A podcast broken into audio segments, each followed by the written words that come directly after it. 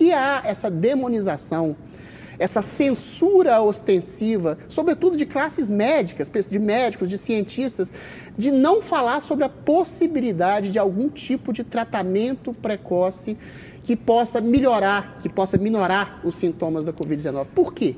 As minhas impressões, claro que podem ser impressões, mas eu não posso deixar de achar que tem alguma coisa a ver. Primeiro, a falta de interesse comercial. A ivermectina não vai levar ninguém para Cancún no final do ano. Mas isso é se você prescrever.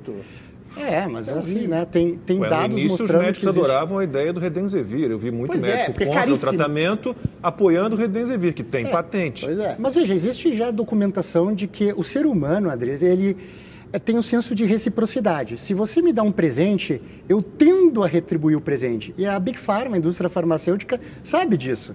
Então, isso tem livros ah, mostrando esses presentes, es- essas doações. Isso é bem sabido. É, Isso é um fenômeno. Você tende a retribuir o presente que você ganhou. É, e independente do valor, isso que é mais interessante. Às vezes, uma canetinha é o mesmo valor que uma viagem.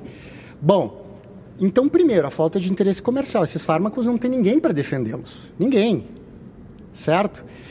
Segundo, se você não tem alternativa nenhuma, é mais fácil aprovar alguns imunobiológicos. Para conseguir uma autorização emergencial de uso, de fato, muitas agências regulatórias pedem que se prove que não tem nenhuma outra opção.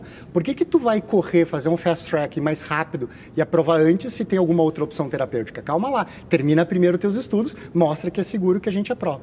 Então eu desconfio que tem alguma coisa por ali também. E depois, acho que é porque se foi longe demais. O que Se, chama de longe demais? se bateu na tecla que não existe tratamento precoce, por exemplo. Não voltam atrás por vaidade? é, eu acho que sim, porque várias saídas honrosas foram dadas. Não gostou da cloroquina? Porque um outro político segurou a caixinha na mão? Tudo bem, mas vê aqui, ó, a gente está te mostrando, são ah, oito estudos de uso de ivermectina em profilaxia, vários outros em tratamento. O Andrew Hill, que está conduzindo, ele é, um, ele é um consultor da Organização Mundial da Saúde. Por enquanto ela não recomenda, mas ela mesma está indo atrás para ver se realmente ah, ela não vai ter que mudar de ideia.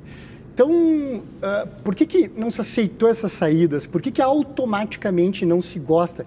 Porque se um peso, duas medidas, eu aceito uma apresentação de slides para recomendar uma determinada vacina e daqui a pouco, para um fármaco que se usa com segurança há 70 anos, eu exijo basicamente todo um relançamento, retestagem, coisas que não fazem sentido nenhum para quem para em raciocínio. Eu sempre dou o exemplo da- das estatinas. Né? Eu tomo estatina para controlar o colesterol. Eh, Eu sei que há cardiologistas que não pensam como o meu cardiologista, né? que, que recomenda a estatina, não gostam. Mas os que não recomendam a estatina não ficam perturbando os outros que recomendam para que não usem. Quer dizer, é algo inédito que a gente está vivendo. O- o- Lacombe, esse seu exemplo é excelente. Sabe quantos Lacombes tem que dar estatina para não ter um infarto? Em torno de 100. É a prevenção primária. E todo mundo acha isso ótimo. Acho que seu cardiologista fez bem em lidar. A ivermectina, o número necessário a tratar é 4 para prevenção de Covid. A cada quatro pessoas que eu dou, eu evito uma Covid com a ivermectina. É um benefício absoluto 25 vezes maior que a sua estatina. E, no entanto, é proibido recomendar.